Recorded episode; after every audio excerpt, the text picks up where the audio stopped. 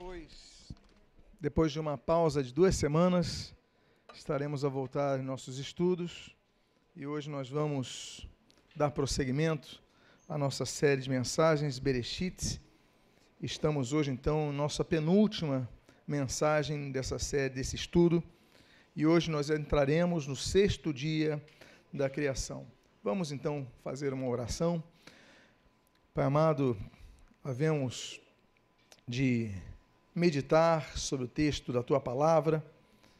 E o que nós pedimos, Deus, é que nos venhas a acrescentar, acrescentar o nosso conhecimento, a iluminação do teu espírito sobre o texto, trazendo elucidação aos nossos anseios, às nossas dúvidas, abençoando as nossas vidas.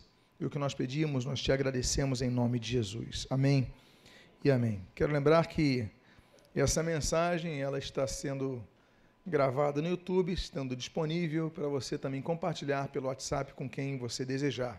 E se você perdeu as cinco mensagens anteriores dessa série, todas elas também estão igualmente naquela plataforma de vídeo. Pois bem, hoje nós vamos então entrar no sexto dia da criação e vamos falar da primeira parte desse sexto dia, que é a que trata da criação dos animais assim também como vamos tratar da questão do evolucionismo darwinista. Em primeiro lugar, nós temos que considerar que os animais eles têm uma criação peculiar. Eles são produzidos pela terra, o que vai, inclusive, é, favorecer ao entendimento como a biologia tem rezado nos dias atuais. Olha que coisa interessante um texto de Gênesis 1, de 24 a 25, o texto diz assim: Disse também Deus: Produza a terra seres viventes, conforme a sua espécie, animais domésticos, répteis e animais selváticos, segundo a sua espécie. E assim se fez, e fez Deus, e aí continua o texto. Mas é interessante notar que no início diz assim: produza a terra seres viventes. Então, esses seres eles vão ser produzidos pela terra. Bom, aí nós começamos então a entrar um pouco na teoria de Darwin, consoante aos animais. Em primeiro lugar, temos que ressaltar: o darwinismo é uma teoria. Tanto é que é chamada teoria da evolução, por exemplo, é uma teoria. Não é um fato científico. Uma coisa é o fato científico, outra coisa é uma teoria. Então, como teoria, ela pode ser aceita, pode não ser aceita, ela pode ser desenvolvida, ela pode ser melhorada, ela pode ser corrigida. Não é um fato científico como você misturar é, alguns elementos, aí você joga, é, por exemplo, na química, você é, mistura alguns elementos, aí gera fogo. Não, aquilo é uma comprovação científica. Agora, teorias são teorias. E interessante, então, e importante ressaltarmos que os formados em quaisquer áreas das ciências biológicas, hoje, eles tendem a aceitar passivamente a teoria darwinista que lhes é ensinada, que lhes é empurrada desde cedo. Então você aceita aquilo com fé, que aquilo é verdade, você aceita aquilo como a teoria única dos fatos mais comprováveis. Então, isso é importante ressaltar que fazemos parte dessa geração, mas nós devemos sempre argumentar. É uma teoria, mas podem haver outras possibilidades. Até porque, no meio dos biólogos e dos paleontólogos, temos inclusive uma bióloga aqui à minha esquerda, pode me, pode me confirmar que não há uma, uma, uma, um conceito uniforme nisso. Por exemplo, eu cito, e vale, vale é importante ressaltar o seguinte, que existem paleontólogos que advogam que o processo natural de multiplicação de espécies seja reprodução das moléculas existentes. Então eu vou citar dois paleontólogos aqui, que é o Eldridge e o Gold, que afirmam o seguinte, e está nesse livro deles aqui, que é um livro clássico da, da paleontologia, paleontologia. As evidências que existem apontam para a formação entrecortada de vida, ou seja, O surgimento de uma espécie é independente de outra espécie. Então, eles não surgem, e a própria biologia e a paleontologia, como aqui o Eldridge e o Gold, eles afirmam que não existe, então, apenas a teoria de que tudo surge apenas de uma molécula e vai vindo de um. Não. Não é apenas uma família distinta, são várias possibilidades, várias moléculas e a existência dos animais pode ter sido produzida de maneira entrecortada, de maneira independente uma das outras. Então, nós temos que entender então que a teoria darwinista é uma teoria respeitável, uh, respeitamos muitos dos elementos darwinistas, não jogamos fora tudo, discordamos de alguns pontos. E vamos falar sobre isso, por exemplo, do homem vindo do macaco. Isso daí vamos tratar sobre isso dos símios, vamos tratar sobre isso daqui a pouco. Mas, em outros aspectos, é uma teoria que é válida, que tem suas bases lógicas e comprováveis até. Mas o fato é que, ainda assim, não podemos acatar tudo sem uma análise crítica. A própria biologia e a paleontologia, elas não são uniformes nesse sentido. Porque, então, baseado nesse texto que aqui eu, eu li para os irmãos, nós podemos é, entender a concordância com o texto bíblico que diz que foram feitas conforme a sua própria espécie. Ok? Vamos avançar. Em termos gerais, então, a, o darwinismo ele tenha sido aceito de uma maneira quase religiosa. Você aceita a maioria, algumas teses de Darwin, não pela comprovação científica, mas por fé. O professor te ensina e você acredita e você aceita. Você não raciocina, você não pesquisa, você apenas aceita e adota aquilo.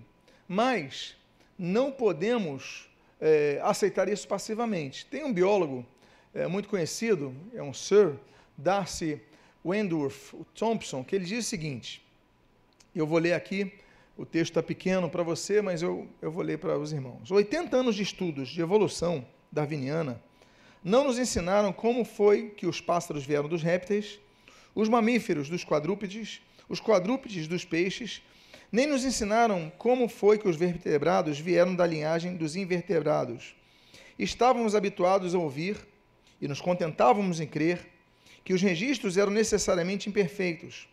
Princípio de descontinuidade é inerente a todas as nossas classificações, e procurar ponto de apoio através das lacunas que existem é procurar eternamente em vão. Ou seja, muitas das teorias não não são comprováveis, são teorias. Então, Darwin, ele parte de pressupostos lógicos. Ele faz sua interpretação, faz suas pesquisas, volta a dizer, uma pessoa extremamente inteligente, uma pessoa extremamente apta, uma pessoa capaz.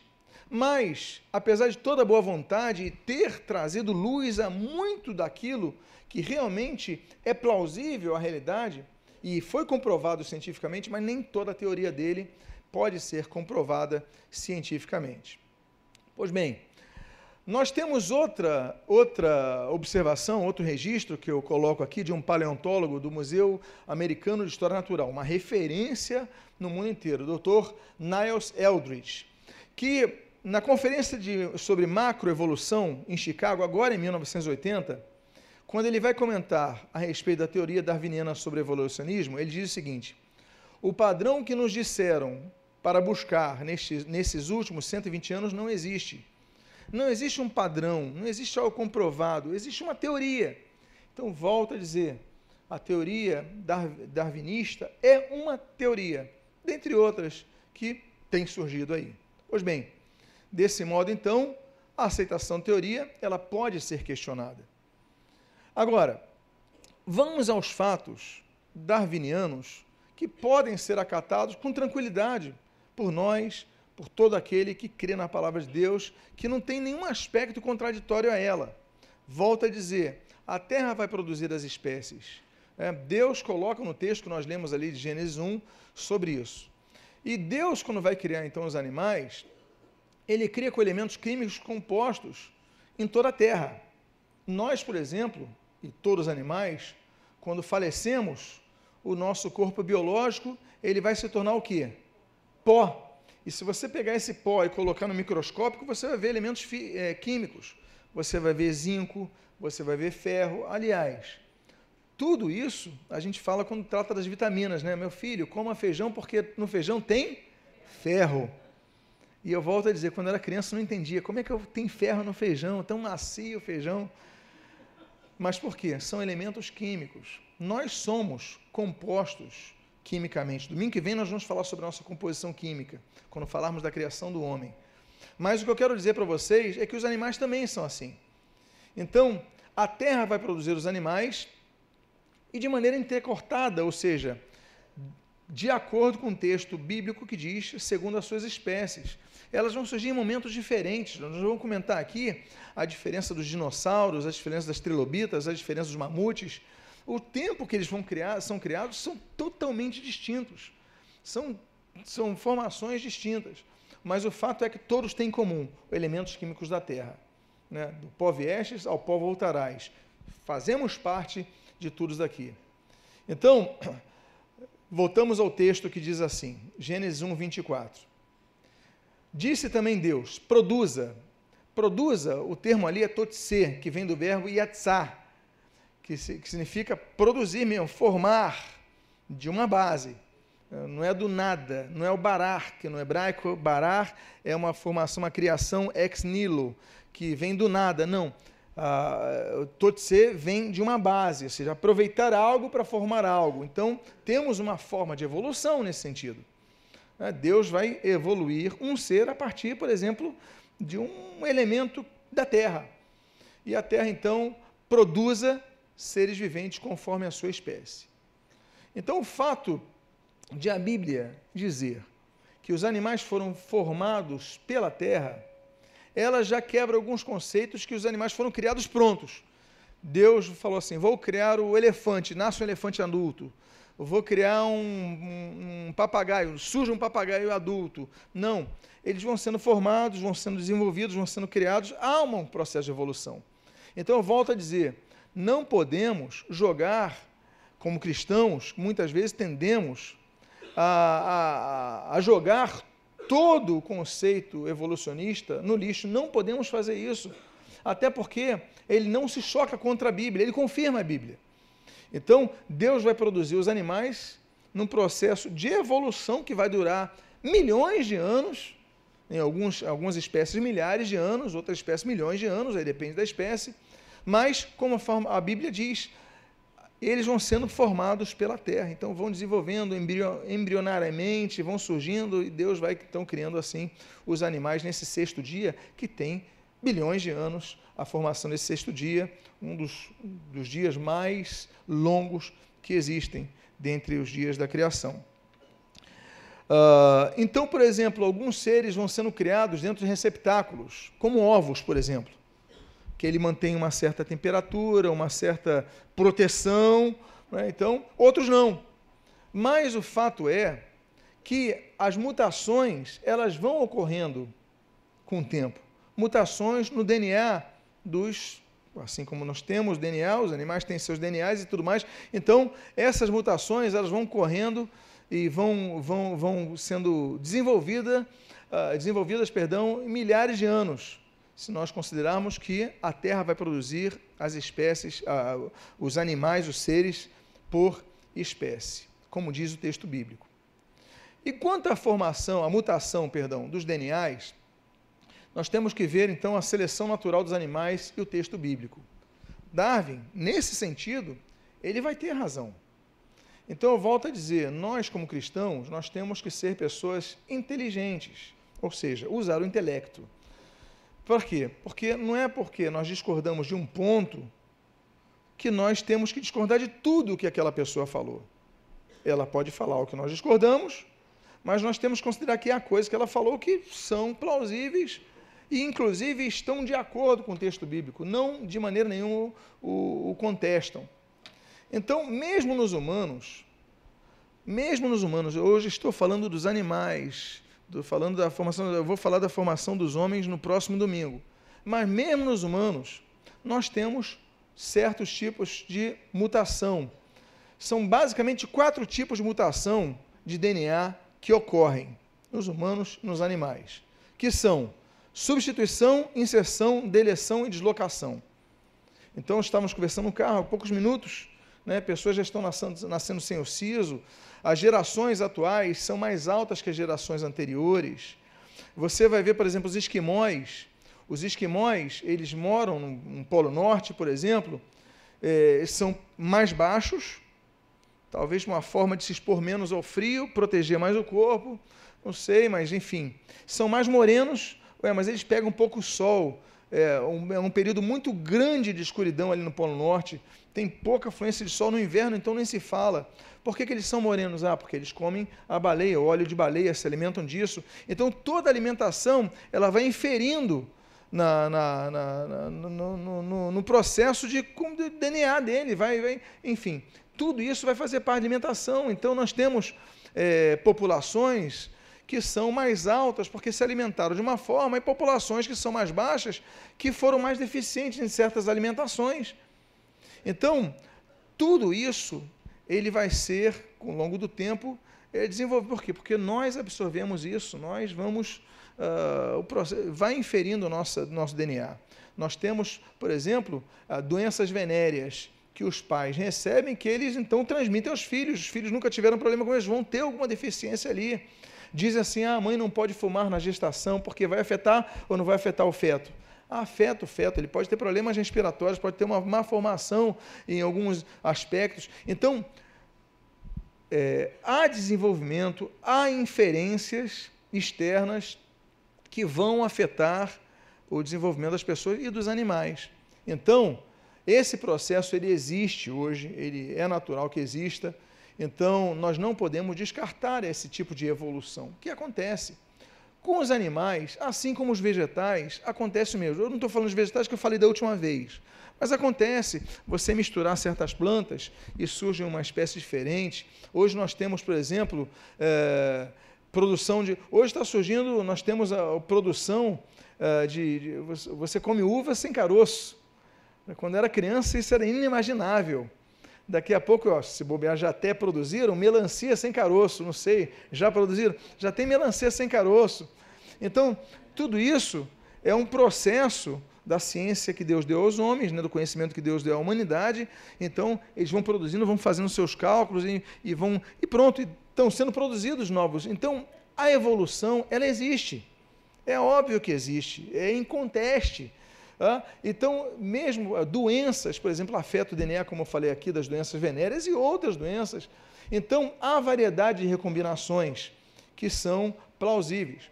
O cruzamento de espécies, por exemplo, a mula, a mula, né, aquele animal que é o cruzamento de espécie, é uma espécie nova que surgiu através, não, não podemos é, necessariamente dizer que já havia a mula no início, mas ela vai surgindo através do cruzamento das espécies. Então vão gerando novas espécies. Uh, os vegetais, mesma coisa, você vai misturando, combinando os vegetais, e como eu tenho falado aqui. Então, a adaptação ao meio, ela não pode ser desconsiderada, nem pelo cristão. Por quê? Porque é algo plausível, algo que é provável, é comprovável. Está é, tá aí. Então, volto a dizer, tem questões da teoria darwinista que nós não aceitamos, que nós combatemos, como a, o homem surgido dos símios. Isso daí é uma, que, uma questão que é bíblica e uma questão que é, que é contestável, como eu vou falar ainda hoje, nessa manhã. Mas há outras questões que são, por exemplo, a questão da girafa. Né? Então, os animais, aqueles cavalos antigos, eles precisam se alimentar mais de cima é, das, das frutas, eles vão esticar o pescoço. Então, tudo isso agora, já houve girafa desde o início? Possivelmente, mas elas vão sendo desenvolvidas com o tempo, a terra vai produzindo. Então eu volto a dizer, nós temos que entender o seguinte: Deus cria os animais já na idade adulta? Girafa, zebra, o cavalo? Não necessariamente. Nós podemos dizer que Deus criou todas as coisas. Como? Segundo a Bíblia diz. O que, que a Bíblia diz? Produz a terra os animais e os répteis e os animais domésticos, selváticos e tal. Mas produz a terra conforme a sua espécie. Mas as espécies vão desenvolvendo. Então, é possível que do lobo tenha surgido o cachorro, né, vai desenvolvendo, vai vendo cruzamento, vai ver, e a terra vai produzindo. E Deus então produz tudo isso. Então nós não descartamos essas possibilidades, a girafa esticando o pescoço, não descartamos nada disso. O que nós temos que dizer é que a terra vai produzir. Agora, em quanto tempo? Vai vir tudo num pacote? Porque aqueles que advogam que os seis dias da criação foram 24 horas, eles têm que entender que os animais já nascem praticamente adultos. Já vão reproduzir, já vão virar espécie. Pum, nasce num pacote, como se fosse algo muito rápido. Mas nós temos que considerar, e temos tratado sobre isso nesses estudos, que são milhões de anos que duram, uh, bilhões de anos que duram seis dias da criação. Então, é um processo longo que vai ter tal desenvolvimento. Os animais polares, por exemplo, eles vão ter um tipo de pele, eles vão ter um tipo de, de, de é, é, pelo diferente dos animais é, subsaarianos, por exemplo. Anim... Então, as espécies vão se adaptando ao seu meio.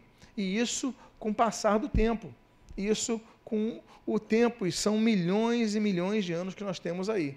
Então, nós temos que entender que o processo de seleção natural, o processo evolutivo darwiniano, ele não é totalmente descartável, muito pelo contrário, deve ser considerado sim, em muitos dos seus aspectos, como cristãos honestos, que nós somos agora. Nós podemos vestir uma capa de anti-intelectualidade, nós podemos vestir uma capa de uma, de uma fundamentabilidade é, desprovida de, uma, de, um, de um raciocínio honesto e podemos desconsiderar tudo, mas não podemos fazê-lo é, porque devemos ser honestos com a própria palavra de Deus, que assim nos ensina.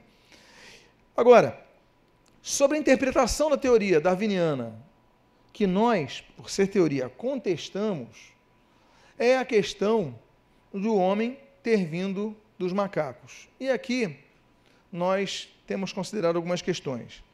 Primeiro, não há provas. Não há provas.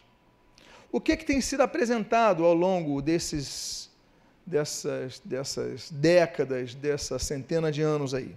O que, que tem sido apresentado? Tem sido apresentado esqueletos não completos, ou seja, uma costela aqui, um pedaço de um fêmur ali, um crânio parcial a colar, e dizem que pelo formato ser parecido com o dos homens, então eram homens. Não, eles eram hominídeos. Hominídeos, assim como são os orangotangos, assim como são os chimpanzés, assim como são várias espécies é, de hominídeos que são parecidas com os homens. E aqui, quando eu falo homem, os irmãos entendem, estou falando de raça humana, ok? É só uma questão de semântica. Então, é, com a humanidade, enfim, são parecidos, mas não significa que são. Não existe, não foi encontrado o chamado elo perdido. Vocês já ouviram falar dessa expressão, elo perdido? O elo perdido é a comprovação que ainda falta para comprovar essa teoria. Porque o que nós temos são esqueletos, nós temos, volto a dizer, parte de um crânio, aí você pega uma parte de um crânio, as 10 são homens, ou são mulheres, são, são seres humanos, antigos. Não, são hominídeos, são parecidos, mas nem tudo que parece é. Então nós temos, por exemplo, o homem de Neandertal, o homem de Cro-Magnon e o homem de Pequim. Então nós temos essas diferenças. Por exemplo, o homem de Cro-Magnon tem 40 mil anos. O homem de Neandertal, 100 mil anos. Ou já é uma outra espécie. E o homem de Pequim, 2 milhões de anos. Poxa, é muito tempo de difer diferença da formação desses seres. É muito tempo. Então, não há garantia científica e honesta de que diga que nós viemos do homem de Neandertal. Não há. Tem 40 mil anos mais antigos. Agora, eram parecidos? Bom, pela parte dos esqueletos, porque não tem esqueleto completo. Pela parte dos esqueletos que tem, um pedaço de fêmur, um pedaço de costela, um, um pedaço de crânio, e eles montam ali nos seus cálculos e tudo mais, e fazem os desenhos e as projeções. Então eles dizem: não, isso daí é, antecede o ser humano. Não, quem diz? Por que não podemos dizer que antecede ao gorila? Por que não podemos dizer que antecede a um outro símio que já não existe mais porque foi extinto? Sim, a cada dia são instintos animais, infelizmente. Infelizmente, mas a cada dia são instintos animais. Por que não podemos dizer então que era um símio muito parecido com o ser humano, assim como animais muito parecidos com outros? Então, mas tratam-se de hominídeos. Ou seja, não há como comprovar, em nome da honestidade e da ciência, não há como comprovar que são uh, antecedentes ao ser humano. Mas nós podemos dizer que são semelhantes, pelo menos, volta a ressaltar, nos pedaços de ossos que encontraram, uma vez que não encontraram esses esqueletos por completo. Nem isso eles têm. O problema, então, se constitui numa questão de semântica. Qual é o problema da semântica? É que quando descobriram esses hominídeos, eles colocaram homem de.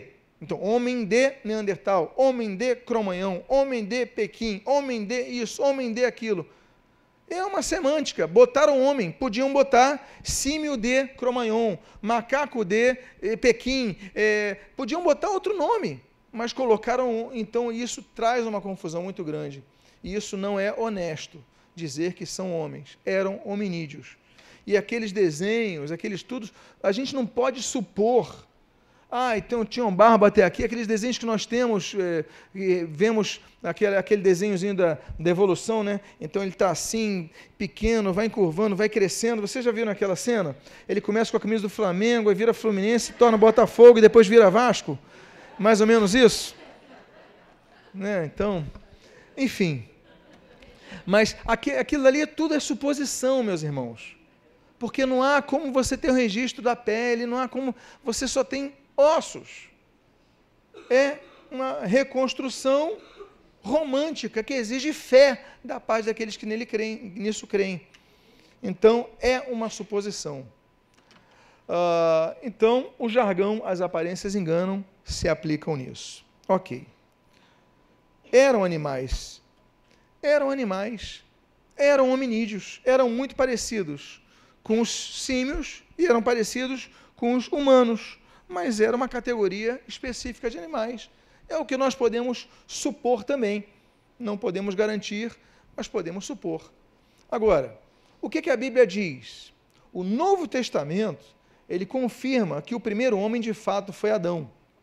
A Bíblia diz em 1 Coríntios capítulo 15, versículo 45, o primeiro homem, Adão, foi feito alma vivente. Então, não apenas o texto antigo que nós temos advindo do hebraico, do século que nós temos pelo menos, né, do século IV, século III antes de Cristo ali da, daquela grande sinagoga que vai então reproduzir aqueles textos no hebraico daquela época, mas nós temos o grego, o grego que vai dizendo o primeiro homem, Adão, foi feito alma vivente. Estão confirmando, a Bíblia confirmando exatamente isso. Pois bem, uh, e aí depois de tudo isso, então Deus vai criar o ser humano. E é Deus, e não acaso, que vai criar o ser humano. Lembra quando nós falamos da teoria de Oparim, o grande caldo, a sopa de Oparim? Aí tem vários termos que você dá para isso. Então, não havia, havia condições de o acaso criar vida? Bom, a teoria de Oparim, aquele soviético na época, né, dizendo assim, então ele tinha, fez os cálculos. O problema é que depois foram fazer o cálculo de tempo necessário para isso. E o tempo necessário para isso, para essa formatação surgir, gerar vida, era mais do que 15 bilhões de anos. Ora, 15 bilhões de anos tem o universo. Ou seja, não seria possível matematicamente que o acaso formasse qualquer molécula, qualquer ser. Ok? Então, eh, como nós, e aqui eu cito o, o, presidente, um biólogo alemão, o Hartmann, ele dirigiu o Instituto de Biologia Max Planck, que é o instituto mais criterioso de biologia do mundo. E ele mesmo afirma: o Dr. Hartmann diz o seguinte: os resultados da mais, da mais desenvolvida ciência, da natureza ou da física, não levantam a mínima objeção à fé num poder que está por trás das forças naturais e que as rege, levando a crer num todo, numa toda poderosa sabedoria que se acha por trás desse mundo sábio. Ou seja, tem algum ser inteligente para que possa ter criado todas essas coisas, porque o acaso não é, não é possível. Eu cito também o fundador da teoria das profundidades do, por meio dos raios Röntgen e da biologia das, dos quanta, perdão, o doutor Dessner, que declara o seguinte: o fato de que nos últimos 70 anos o curso das descobertas e invenções nos interpela poderosamente significa que Deus, o Criador, nos fala mais alto e mais claro do que mediante pesquisadores e inventores. Não há como fugir de Deus. O próprio Einstein, ele, quando vai escrever ao seu colega físico, Max Born, ele vai, e falando sobre a física quântica, ele vai dizer o seguinte: olha, Deus não joga dados. Ou seja, as coisas não surgiram por acaso. Deus chegou a, vou jogar dado para tem uma lógica, tem um critério, tem uma inteligência por trás de tudo isso. E o próprio Einstein vai então afirmar Deus não joga dados, então não foi o acaso. Agora, quando nós citamos o texto de Gênesis 1, nós falamos dos répteis, lembram disso? E nós então vamos falar um pouquinho sobre os répteis e a formação dos dinossauros. Que tipos de répteis são descritos em Gênesis 1, 24? Bom, uh, vocês lembram que nós falamos da criação dos seres aquáticos quando nós falamos do quinto dia e os terrestres no sexto dia. Mas nós temos os répteis aqui. E nós temos então uh, que chegar à conclusão. Esses seres vão sendo criados ao longo de tempos, mas em épocas diferentes, em períodos diferentes, que se separam de milhões de anos. Eu cito o antropólogo francês Pierre Lacombe Dunois, que diz o seguinte, de Nui, perdão, que diz o seguinte: Todos os tipos de répteis aparecem repentinamente e é impossível ligá-los a quaisquer ancestrais terrestres. O mesmo acontece com as tartarugas. Não temos fatos preciosos para prosseguir e nenhum sinal de intermediários. Então nós devemos, com afirmativas como essas, nos perguntar: o que são os répteis? Por exemplo, nós temos o réptil mais antigo do mundo, que é a anapsida. Ela é um ancestral da tartaruga. Ela vivia, segundo as datações dos fósseis, há 350 milhões de anos atrás. Ou seja, se aplica ao quinto dia da criação. Outros répteis, fossem os dinossauros, por exemplo, fossem os crocodilos, eles surgiram muito tempo depois. Então a questão é, quanto ao sexto dia, Gênesis 1, 24, quando aqui cita, que tipo de répteis a Bíblia está registrando naquele período? Então nós temos que voltar ao texto e analisar o hebraico dele. O texto diz assim: Disse também Deus: Produza a terra seres viventes, conforme a sua espécie, animais domésticos, répteis, e aqui eu coloquei no hebraico, remes, e animais selváticos segundo a sua espécie. Bom, o que, que significa remes, que foi traduzido como répteis? Em primeiro lugar, o termo réptil é moderno, é novo. Não havia o termo na época, naquelas épocas antigas, ninguém falava réptil. É uma palavra nova, moderna. Mas por que, que nós colocamos uma palavra moderna na palavra remes? Porque a palavra remes vem do verbo ramas, que significa arrastar, deslizar ou mover-se lentamente. Lembrando aos irmãos que o hebraico é uma língua pobre em relação às línguas latinas. Então, uma palavra pode ter vários significados. Ou seja, quando Deus fala dos, no português répteis, ele está falando de seres que rastejam, ou que se arrastam, ou que deslizam, ou que se movem lentamente. Então, nós temos várias espécies que são consideradas e podem ser aplicadas aqui. Por exemplo, há dinossauros que rastejam, mas há dinossauros que se movem, se moviam rapidamente, não é verdade? Então, nós temos, não pode se aplicar exatamente. Há dinossauros que deslizavam, há dinossauros que não. Então, nós não podemos botar tudo apenas numa categoria. Então, algumas espécies de répteis estão incluídas dentro de algumas espécies de dinossauros, outras não. Por quê? Volto a dizer, o termo réptil não existia naquela época, é um termo novo, relativamente novo, perdão. Então, o caso dos dinossauros são répteis, ainda que não rastejantes. Pois bem, hoje, hoje, com a biologia, o desenvolvimento de biologia, se colocou a categoria dos dinossauros na classe reptília, ou seja, os dinossauros são répteis. Mas, volto a dizer, é uma categoria recente. Por quê? Nós temos fósseis de dinossauros, de, de seres, de 100 milhões de anos. Dinossauros há 100 milhões de anos atrás. Agora, trilobitas que nós temos ali, fósseis originais de trilobitas aqui no corredor da arqueologia da igreja, nós temos trilobitas de 400 a 500 milhões de anos atrás. Nós temos fósseis de mamutes que têm cerca de 3 milhões de anos, por exemplo. Então, a gente não pode pegar um ser que nós colocaremos na categoria de répteis, como trilobitas, 500 milhões de anos. Aí você pega a espécie de dinossauros, 100 milhões de anos. Aí você pega mamutes, 3 milhões de anos. Nós temos, inclusive, é, fósseis de mamutes de 11 mil anos atrás, recentes, duraram muito tempo, já foram extintos. Mas, enfim, duraram muito tempo, mas não pode botar na mesma categoria.